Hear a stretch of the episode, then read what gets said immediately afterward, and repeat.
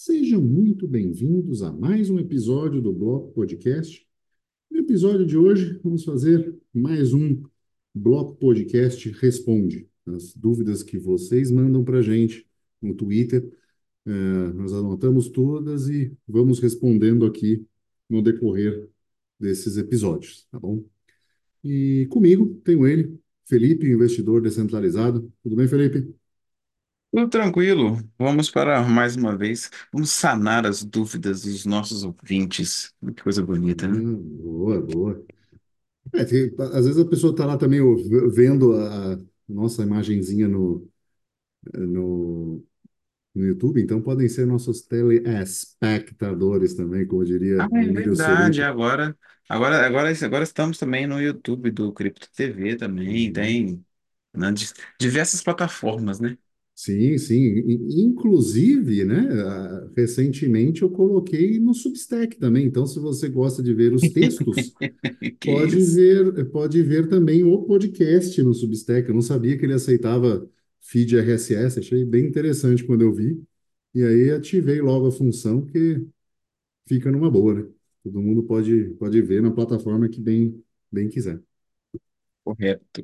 Bom, vamos lá. Primeira questão do morcego mandou. Rede Bitcoin poderá ser outra coisa no futuro, sem ser uma rede de transferência de valor financeiro? Quais usos poderemos ter dela? Bela pergunta. Cara, é uma boa pergunta, mas é difícil de vislumbrar isso, né? Porque Existe um conservadorismo natural, eu diria, né, acerca de qualquer mudança na rede do Bitcoin, né? É uma crítica por alguns, é visto como bom por outros. ah, o fato dela não mudar, né, e ser isso que ela é hoje. A grande questão é que, assim, algumas pequenas mudanças, elas abrem portas para novas funcionalidades, às vezes mesmo sem querer. Foi o caso dos ordinals, né? Sim. É, n- ninguém fez, é, sei lá, Taproot pensando em fazer ordem, mas eles vieram. Então, eu acho que foi Taproot que fez isso, né? Então, assim, tem esse detalhe. E, assim, virão mudanças, isso é fato. Agora, se elas virão para dar outra utilidade, é outra coisa, sabe? É, tem pessoas que veem com bons olhos você dar utilidades de Ethereum para a rede do Bitcoin. que é você permitir talvez contratos inteligentes, etc. O que eu acho bom você ter a funcionalidade. Eu só não sei o quão bom seria ter isso no Bitcoin. É, é difícil de aferir, sabe? Sinceramente, eu não sei, eu não posso falar, né? É, em Layer One, esse né, futuro. assim, é, em Layer One ainda fica uma coisa mais complicada, porque os contratos inteligentes consomem muito poder de processamento, né, da rede do, E você do imagina a taxa de rede para onde que não vai, Ah, sim.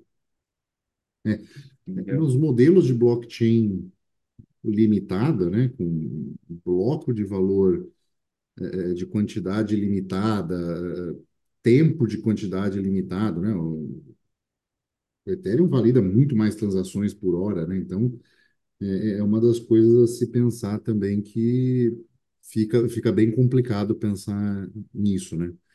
Mas é, eu acho que já é, né? O Bitcoin já é uma, uma outra coisa que não só uma rede de transferência, né?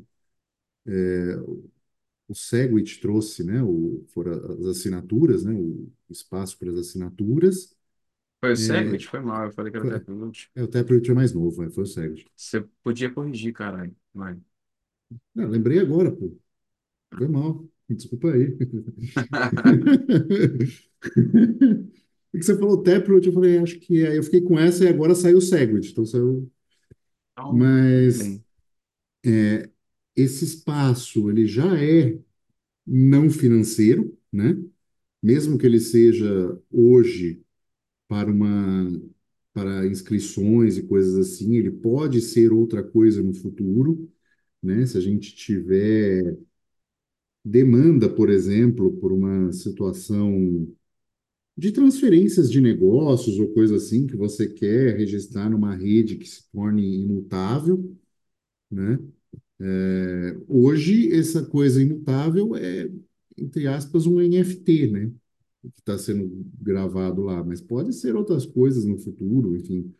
Mas isso não é diretamente financeiro, né? Então, acho que é, é um espaço que cabem dados. E esses dados podem ser ou não financeiros. Acho que é, é aí o que a gente pode ter, aí eu não, não faço tanta ideia, mas que já tem certas coisas e poderão ter outras, certamente, né? É, é difícil falar, né? Assim, É, eu assim, não sei. pensar em coisas, se, se eu tivesse esse tipo de ideia, eu estaria trabalhando nela, né? Porque provavelmente ela ia me dar algum retorno financeiro, né? Sim, com certeza, né? É, é difícil, sabe? Não dá para você saber, não dá para você aferir e tal. Enfim, mas eu acho que mudanças virão, muitas delas para o bem, outras vão ficar duvidosas, né? Mas, cara, é deixar o tempo resolver isso, sabe? Eu acho que ainda assim Bitcoin é Bitcoin, indiscutivelmente, entendeu? Então, é, tá tranquilo, sei lá. Hum, não temos uma, assim, não, não temos uma resposta do que poderia ser feito, mas acho que certamente vai ser feito alguma coisa. Bom, É, próxima com pergunta. certeza. Ludwig von Nakamoto, adoro o nome desse cara. É, eu sempre respondo esse cara. As críticas que vocês fazem ao Bitcoin e elogios ao Monero me dão a impressão que vocês acreditam que o Monero seria a opção melhor para adoção geral. Poderia esclarecer se é isso mesmo ou, se não, qual acham que seria a melhor direção? É, Tem, tem uma coisa você quer. engraçada, tem, tem um, tem um easter egg aí, que é, é engraçado, que é o seguinte, né? Toda vez que a gente fala do Monero, a gente fala, nós acreditamos que o Bitcoin é uma opção superior. É, Toda vez. exatamente. Mas eh, eh, essa pergunta não, não é uma crítica ao, ao, ao Von Nakamoto, mas ela é muito comum. Então, assim, é, é engraçado que eh, se você fala de uma coisa onde as pessoas teoricamente não gostam, mesmo você fazendo a ressalva, não vale, né? É, é, é engraçado isso. Queria deixar isso registrado. É, não, é, é, é- foi bem, bem, bem citado, né? Tipo assim, eu, cara, eu gosto demais de Monero. Ah, tá meio que na cara, né? Mas, tipo assim, Não, na cara você gosta de NFT, né? Que é essa é seu... ah, desculpa, é verdade. Esse é o seu perfil, É, profile. O... Mas, tipo assim, a gente tem que ver, cara, que Bitcoin é Bitcoin. Bitcoin ainda é Bitcoin, ele ainda é o superior, ele ainda é o maior, ele ainda é, ainda é assim, é o porto seguro das pessoas, né, e tal. É, então, assim, a gente fala muito de Monero e faz críticas ao Bitcoin, mas não é para denegrir o Bitcoin ou parar de usar ele, muito pelo contrário. É só para trazer à tona algumas situações que você tem que avaliar no uso do Bitcoin. Cara, eu faço críticas a Monero também. É menos porque eu acho que ele tem menos problemas, mas assim, eu faço críticas a ele. Uma delas é o fato de que ela não atingiu o tanto de market cap ou de market share que o Bitcoin tem. Então, tipo assim, é, eu acho Monero maravilhoso, mas ele não tem o tanto de clientes que o Bitcoin tem. E aí? Entendeu? Vale mais a pena o quê? Você ser, você ser mais tecnológico ou você ter mais gente? Tem mais gente. sim. Então, assim, é, eu faço sim críticas a- aos dois, independente, porque eu sou cético, porque eu sou, eu tenho um bom senso, não sou apaixonado por nenhum deles, né? E, enfim, ah, o que uma... eu Fala, fala, fala. Não, fala, desculpa, fala. Ah, Cara, melhor direção. O que que eu acho que você deve avaliar? Ah, Bitcoin, ele, apesar de eu não gostar dessa tese, o Bitcoin é uma ótima reserva de valor. Sim, a prática tem É, mostrado isso, né? exatamente. Então, assim, se você quer reservar valor, reserve em Bitcoin. É o que eu faria se eu tivesse cripto. Eu não tenho porque eu só gosto do que é garantido pelo FGC, né? Mas Ah, e e o, o Monero, ele é diferente um pouco do que o Bitcoin, porque ele também serve para você segurar, para guardar valor, só que ele não valoriza igual o Bitcoin. Ele mantém, ele é muito estável. Então você vê com deslistagem, sem deslistagem, com, sei lá, gripe aviária, sem gripe aviária, ele está no mesmo preço, praticamente. Então ele varia muito pouco. Mas o Monero ele ganha muito, ele traz, ele agrega quando você usa ele para fazer transações. É por isso que eu gosto dele. Então você usar ele para transacionar é muito bom, entendeu? É uma Você usar ele para privacidade trans... muito simples, né? Exatamente, É um alto entendeu? grau de privacidade e de uma maneira muito simples. Exatamente. Então, assim, é, eu eu penso assim, eu acho que se eu fosse, né, a forma como eu me manteria seria o Bitcoin para movimentar, é, movimentar, o Bitcoin para guardar é, dinheiro e o Monero para movimentar valores. É o que eu faria, tá? Eu pensaria mais por esse lado.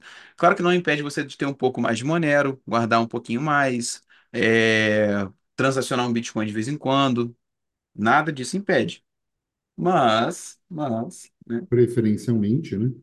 É, Pagar exatamente. menos na transação e, e ter mais privacidade, enfim, são, são coisas interessantes de se ter. Tenho duas coisinhas para falar. É, as pessoas vão usar dinheiro aquilo que elas disserem que é dinheiro, né?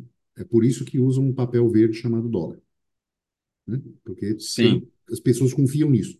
Mas não tem nada lá sendo, é, não tem, mas usa, né? hum, Então, é, é, é é um pouco disso que precisa ser pensado, né, nessa escolha de dinheiro.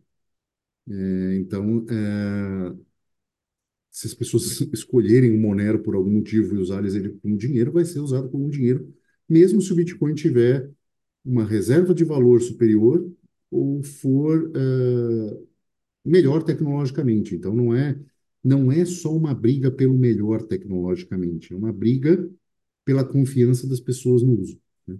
Então, é, é, fica um, um ponto importante a ser dito em relação a isso. Outro é, é uma questão que eu tenho notado, né? Teoria da conspiração, para quem sabe, a gente tem me reunido sexta-feira à noite eh, com a Rafa em lives e a gente tem falado sobre teorias da conspiração, né? Sexta não, desculpa, domingo à noite.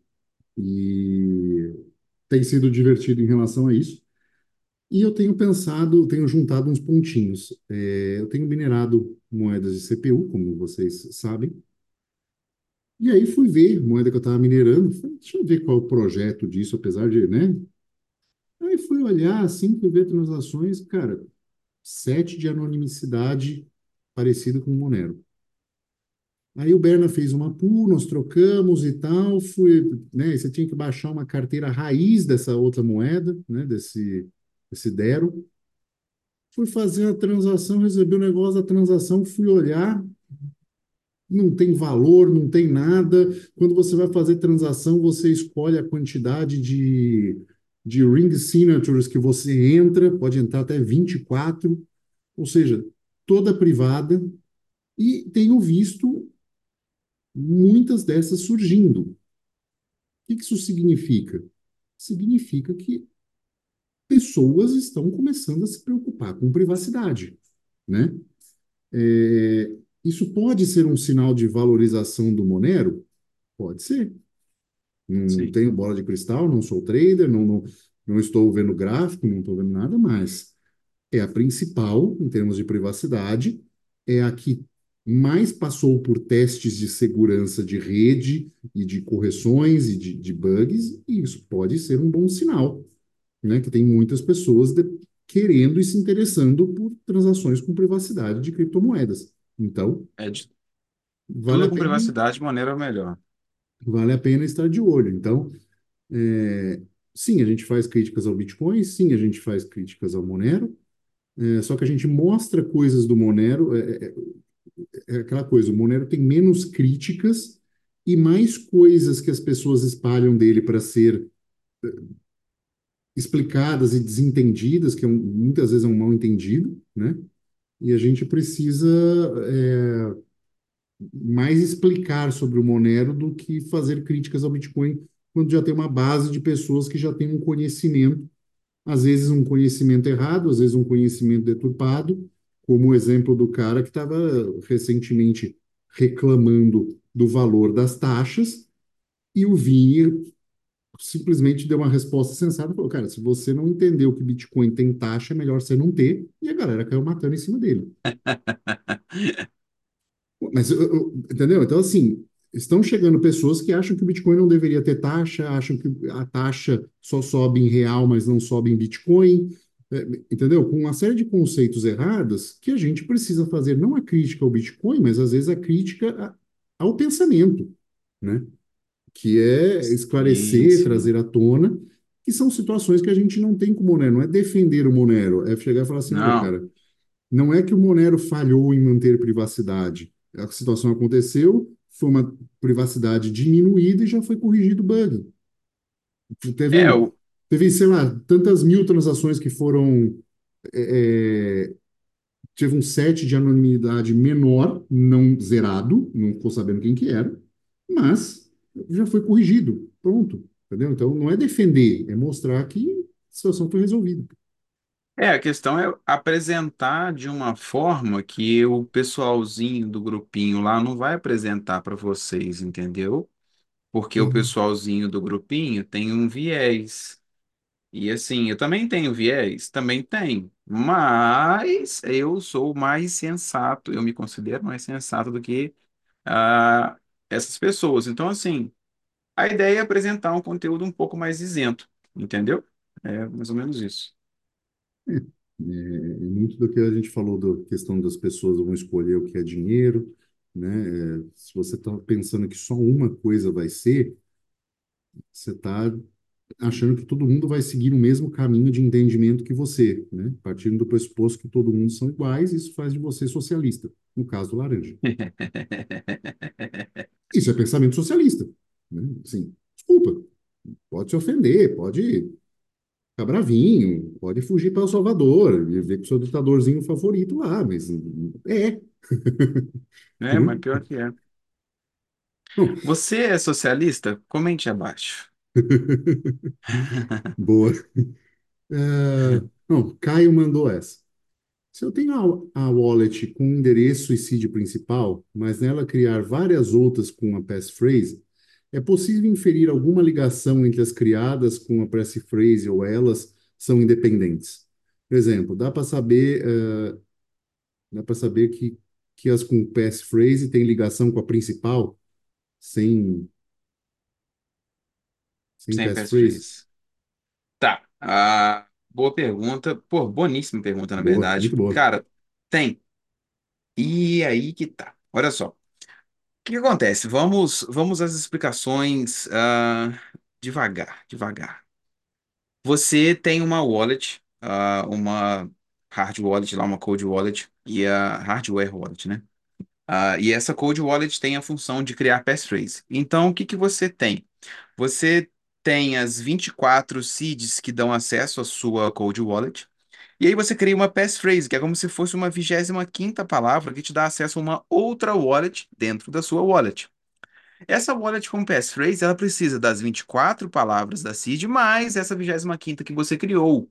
Então é como se fosse uma outra carteira. Na verdade, é uma outra carteira, ela tem outros endereços e etc. E outra praticamente seed, né? É, só, só é uma derivação, não é? Ah, Eu, acho, cara, eu não, acho não, que não é derivação. eu não tenho certeza. É que me lembrou o que que é na Koinumi. Não lembro se é. N- Então, o esquema de derivação não tem a ver com a passphrase. Ah, tá. O esquema de derivação tem a ver com você ter uma seed para wallets de vários criptoativos. Entendi. É mais ou menos isso. Ah, O que que acontece? Você tem lá, então, uma wallet com passphrase e o que, que, que você precisa é, entender? Quando você vai envia um saldo para sua wallet, você manda para um endereço. Quando você manda ele para sua wallet com passphrase, você vai mandar para outro endereço. Quando você faz vários envios para endereços diferentes, porém na mesma wallet, o que que acontece? Quando você vai olhar a entrada de dinheiro nessa carteira, você às vezes não tem muita noção. Por quê? Você recebeu dinheiro em vários endereços e você não consegue de um endereço chegar no outro, certo? Certo. Só que quando você vai fazer um envio, pode ser que esse envio use mais UTXOs do que você havia recebido, picado em vários endereços. Então, esse envio pode Denunciar isso, né? denunciar todos os outros endereços que você usou para receber essa, esse Bitcoin, por exemplo, entendeu? Então, assim, é um detalhe a se atentar. É, e só uma coisa acerca da, de você linkar a carteira com passphrase com a carteira sem passphrase. Eu, eu tinha falado que tem como não, mas não tem como. né? Tem como você ter essa ideia, mas não tem como você linkar. Por quê? São carteiras diferentes. Você nunca vai é, mandar tudo que tem na carteira com o passphrase e vai tirar da outra carteira. Então, essa ligação não tem como ser feita dessa forma, entendeu? Você consegue linkar entre endereços que você recebeu na mesma carteira. Hum, É só um detalhe. Tá. É, tem, cara, eu vi uma analogia muito legal, quero deixar registrado aqui. Cara, a rede do Bitcoin é o seguinte: você pode ter, por exemplo, 10 notas de 20 dentro de uma carteira. É, só que quando você for transferir, você vai transferir os 200, você vai pagar taxa por cada nota de 20. Agora, se você junta tudo e transfere uma nota de 200 direto, em uma nota, você vai pagar uma vez só a taxa, né? Então, é uma coisa interessante disso, e se ela sair de várias carteiras, ela vai denunciar a entrada das outras.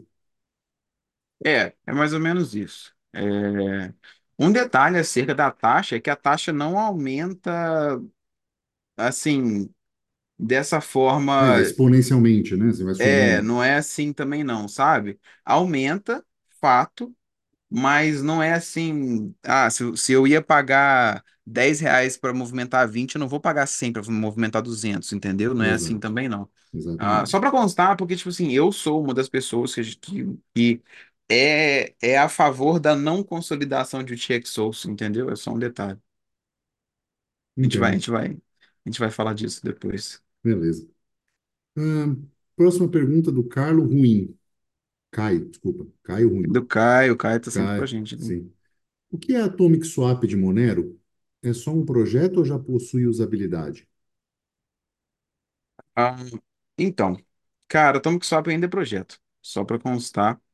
É, eu já vi usabilidades de pessoas fazendo uso com Atomic Swap, mas assim, ainda tá, tá novo, sabe? Ainda tá muito no, no teste e tal. Você tem alguns artigos que são até antigos, é, falando de, de- da funcionalidade de Atomic Swap, principalmente Atomic Swap para para tipo assim, entre Bitcoin e, e Ethereum, sabe? Monero Bitcoin, Monero Ethereum e tudo mais.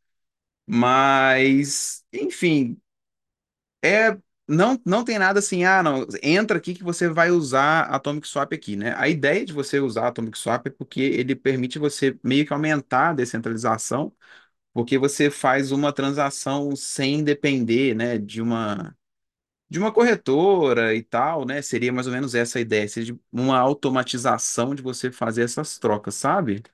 É tipo uma, entre Mas aspas, uma pool de liquidez descentralizada, é isso?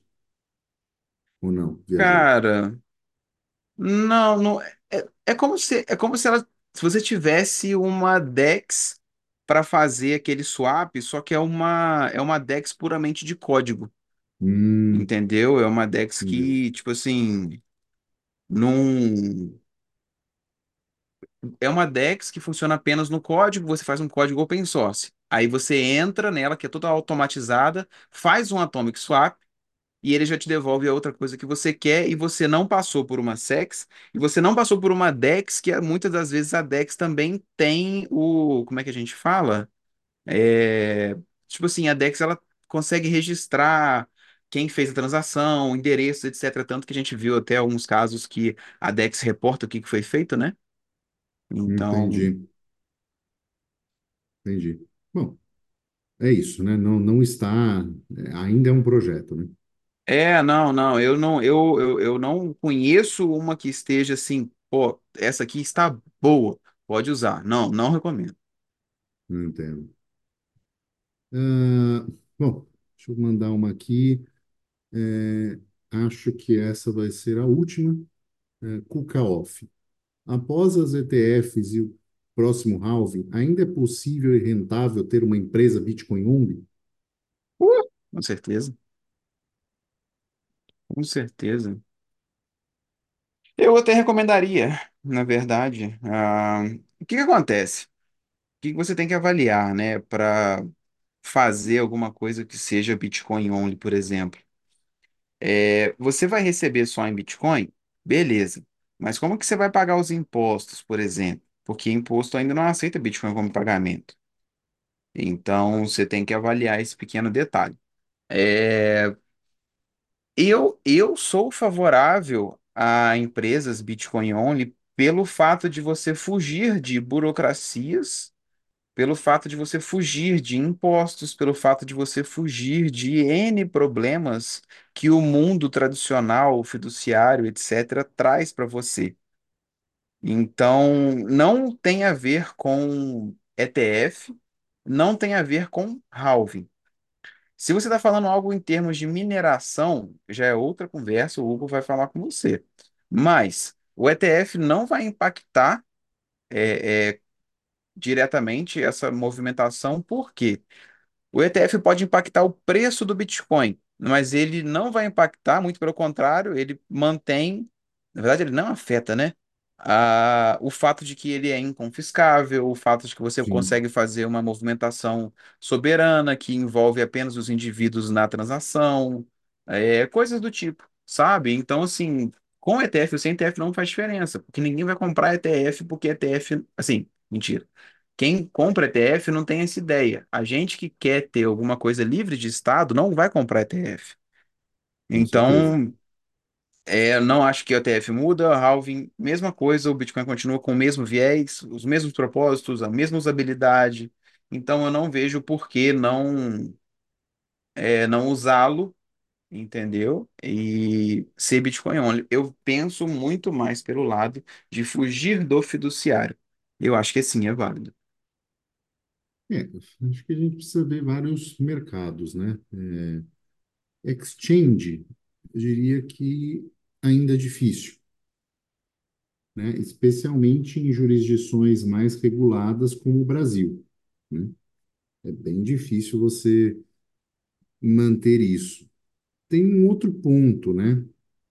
É, o, o Bitcoin only, é, até que ponto, né? É, em exchange, cara, você vai liquidar esse Bitcoin ter saldo em quê dentro da corretora, né? Hoje em dia, com o SDT, é muito mais simples você ter o SDT, né? Antigamente, que não tinha esse acesso, era muito mais complicado, porque você, o saldo ficava restrito a uma corretora, ele só saía de lá como Bitcoin. Hoje, ele pode sair como uma outra uh, criptomoeda, um lastro em dólar, né, separada com dólar, e você ter esse valor em- em- representado em outro número. Então, eu acho muito difícil uma empresa Bitcoin only exchange, né? É, não, não faz muito sentido. As pessoas não vão querer ter saldo em outra coisa e, e- e ter como lookout apenas a saída com dinheiro em fiat para conta bancária. Eu acho que é, é, isso em cripto já no mercado acho que já acabou. Acho que não- se o cara não oferece uma outra uma outra opção de saída para momentos em que o Bitcoin está com taxa é, alta ou redes congestionadas, né, que não não querem Lightning, eu acho que é, não tem não tem como mais uma empresa ser só Bitcoin only e lidar com exchange. Para mim não não é. Ah, é verdade esse detalhe, eu não pensei nisso. Eu tô pensando assim, numa empresa que vai funcionar ofertando um serviço qualquer que seja e vai receber em Bitcoin, né?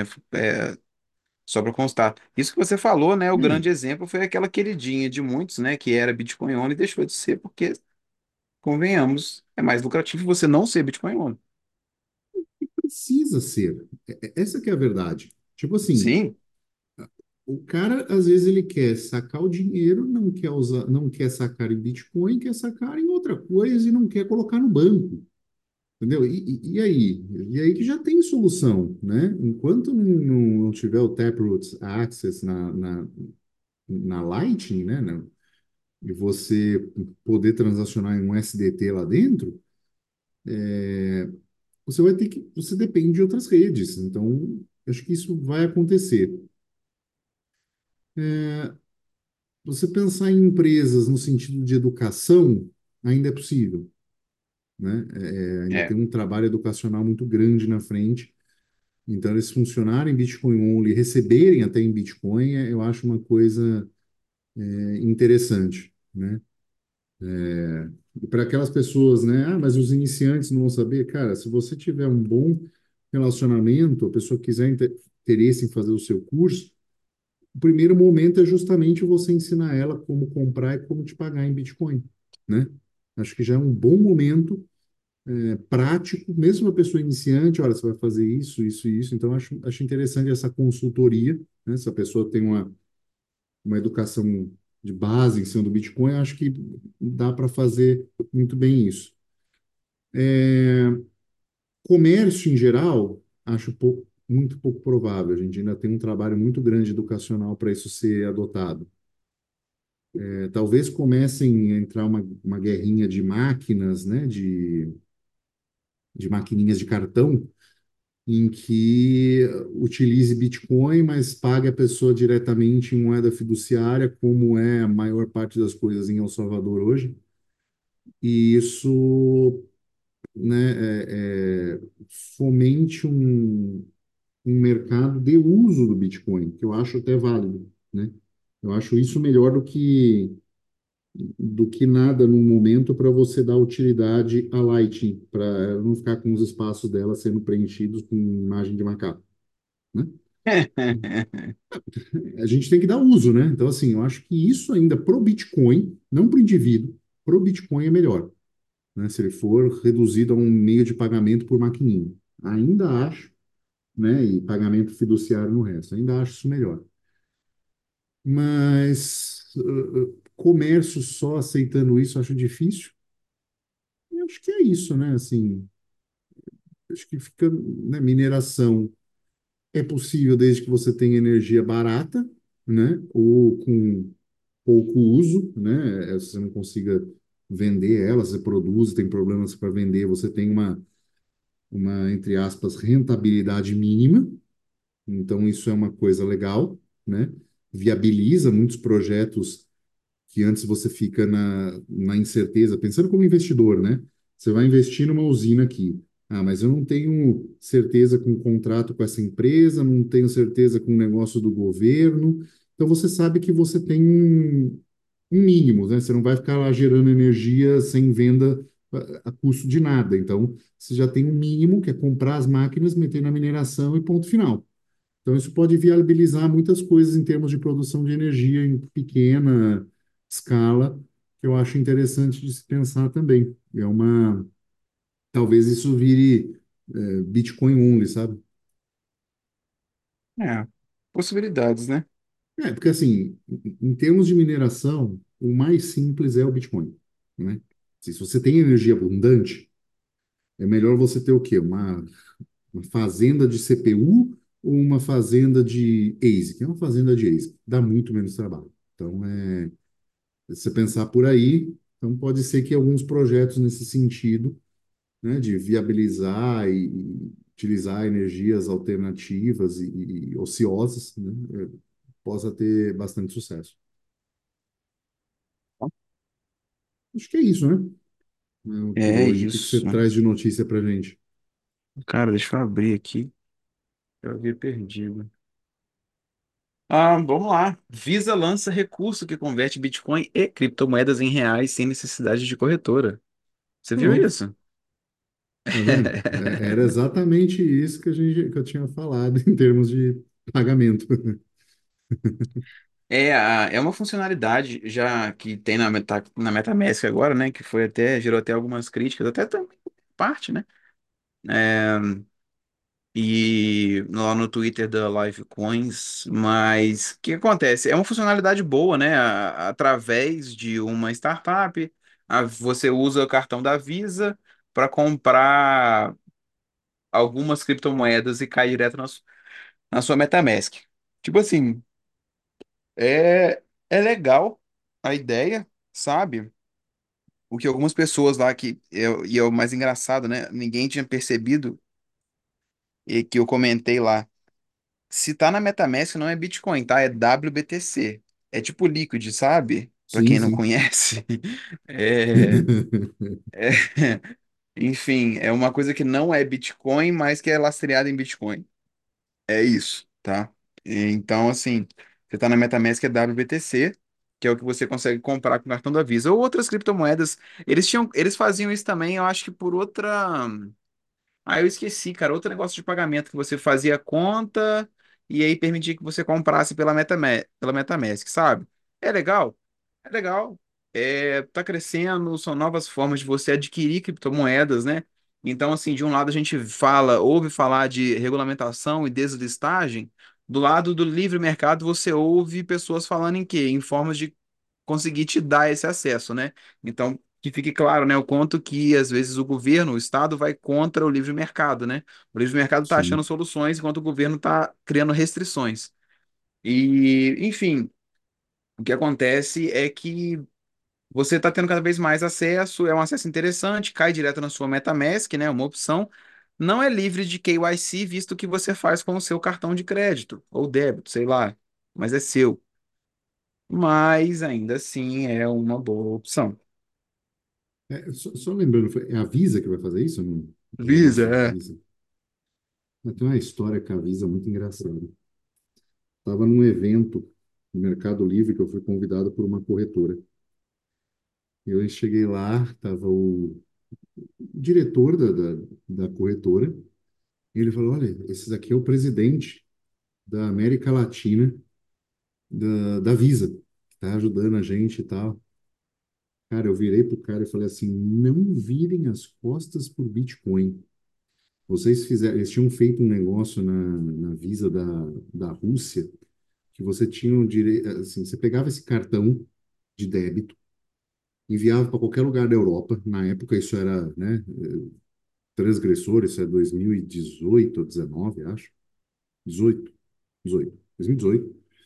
Você mandava para qualquer lugar da Europa e ele funcionava como um cartão de débito, você mandava o Bitcoin e você podia gastar, né? Isso era revolucionário, né? E, eu, e a Visa tinha fechado isso. Eu falei, vocês não façam igual a Rússia, que por causa desse cartão, expliquei qual é que era, porque isso aqui, apontei para o símbolo de Bitcoin na, na, na- no cara do- da corretora, falei, isso aqui é ouro, e vocês não podem abrir mão de ouro, senão vocês vão terminar na pobreza. Mano, os caras regalaram os olhos, tá ligado? Aí, tá vendo? e talvez tenha dado alguma, né? É por sua causa, viu, Hugo, que, Por é, minha você tá causa, né? entrando nessa. É. Mas é, é Lembrou, isso, não? cara. Foi a partir disso a Visa fez um- uma série de programas de aceleração de crescimento de exchange é, com cartão, enfim, começou a entrar essas coisas no Brasil, que é legal. Sim, Mas eh, isso é bom, isso é uso, né? É, ainda que seja é uma forma mais simples de PayPal, mais barata de PayPal, né? A gente só tinha o PayPal antigamente, então hoje a gente tem mais opções. Ainda é totalmente fiduciário, ainda é totalmente regulamentado, mas é uso, né? É, a gente está colocando é, a coisa sendo usada e quanto mais grandes autoridades assim de dinheiro usarem, mais difícil fica proibições de uso, né? É diferente do, do ETF que está sendo um encarceramento de Bitcoin ah, com KYC, né? É, é é, eu- diferente, é, cara, o ETF não ajuda nada pra gente. é, mas Ah, essa, essa questão é, é é interessante e eu acho que ajuda, sim, viu? É, é- algo válido de ficar acompanhando e ver como isso se desenvolve. Sim. Mas é isso, vamos ficando por aqui. Se gostou, por favor, deixe cinco estrelinhas para gente no, no podcast. Se tiver no, no YouTube, não esqueça de deixar o like, comenta qualquer coisa, se gostou, se não gostou. Uh, e também, se tiver, é, quiser deixar uns satoshinhos para a gente, serão muito bem-vindos. É só enviar para quinteiro.zbd.gg. Ou se tiver no Fonte, nosso app favorito de podcast, é só enviar diretamente no episódio, escrever um comentário, né? Os likes dos também pagam em Satoshi, então você pode receber parte também desse Satoshi que você presenteou a gente de volta, se o seu comentário for relevante, tá bom? E é isso. Ficamos por aqui e tchau.